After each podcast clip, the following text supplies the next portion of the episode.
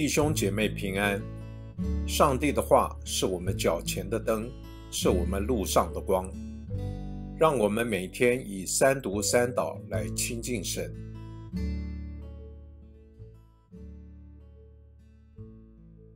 二月十五日星期四，但以理书九章一节到十四节。马代族亚哈随鲁的儿子大流士被立为王，统治加勒底国元年，就是他在位第一年。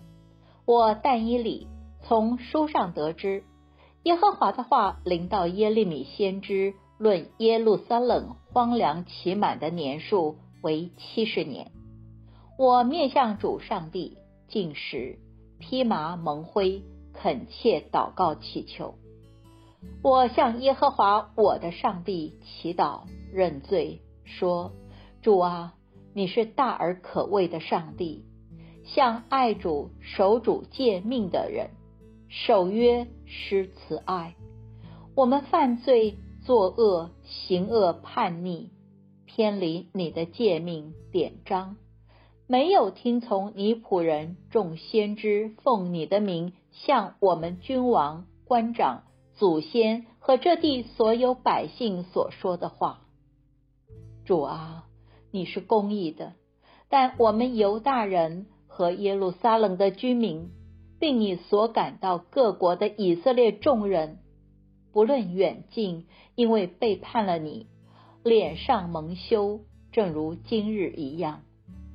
耶和华，我们和我们的君王、官长、祖先，因得罪了你。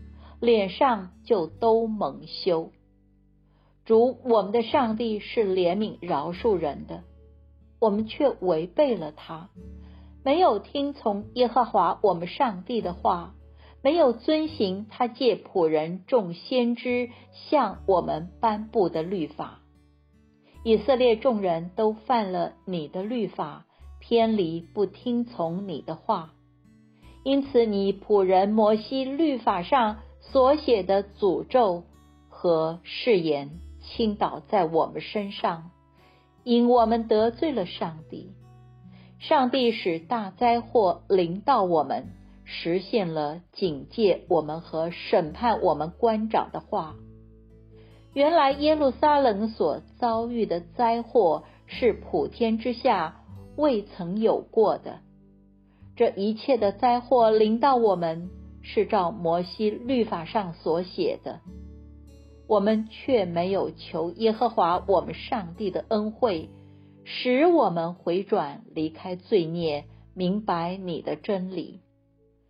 所以耶和华特意使这灾祸临到我们。耶和华我们的上帝在他所行的事上都是公义的，我们并没有听从他的话。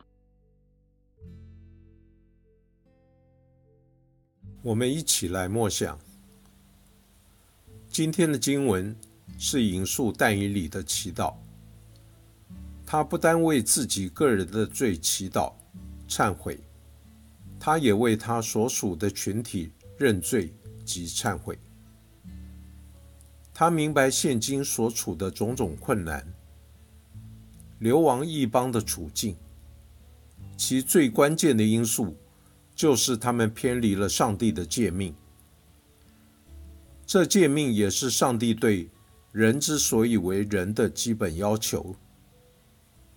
所以要改变这个族群的命运，就需要他们集体的悔改、回转、回归到朝向上帝的路上。然而在这之先，上帝先感动但以理。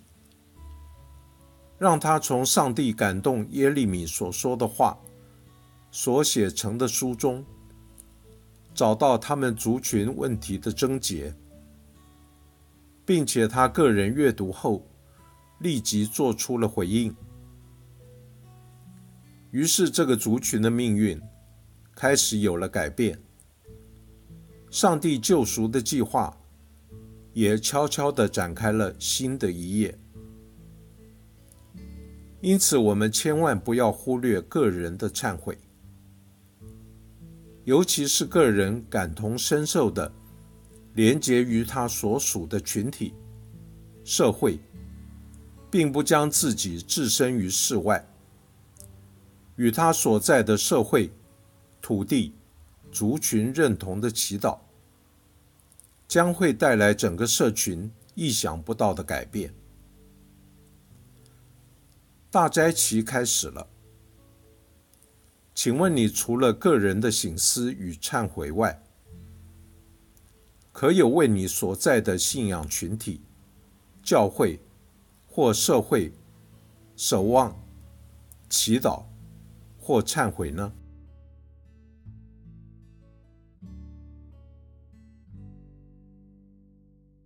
请默祷，并专注默想以下经文。留意经文中有哪一个词、哪一句话特别触动你的心灵，请就此领悟，以祈祷回应，并将心得记下。但以理书九章四节，我向耶和华我的上帝祈祷认罪，说：主啊，你是大而可畏的上帝。向爱主、守主诫命的人守约是慈爱，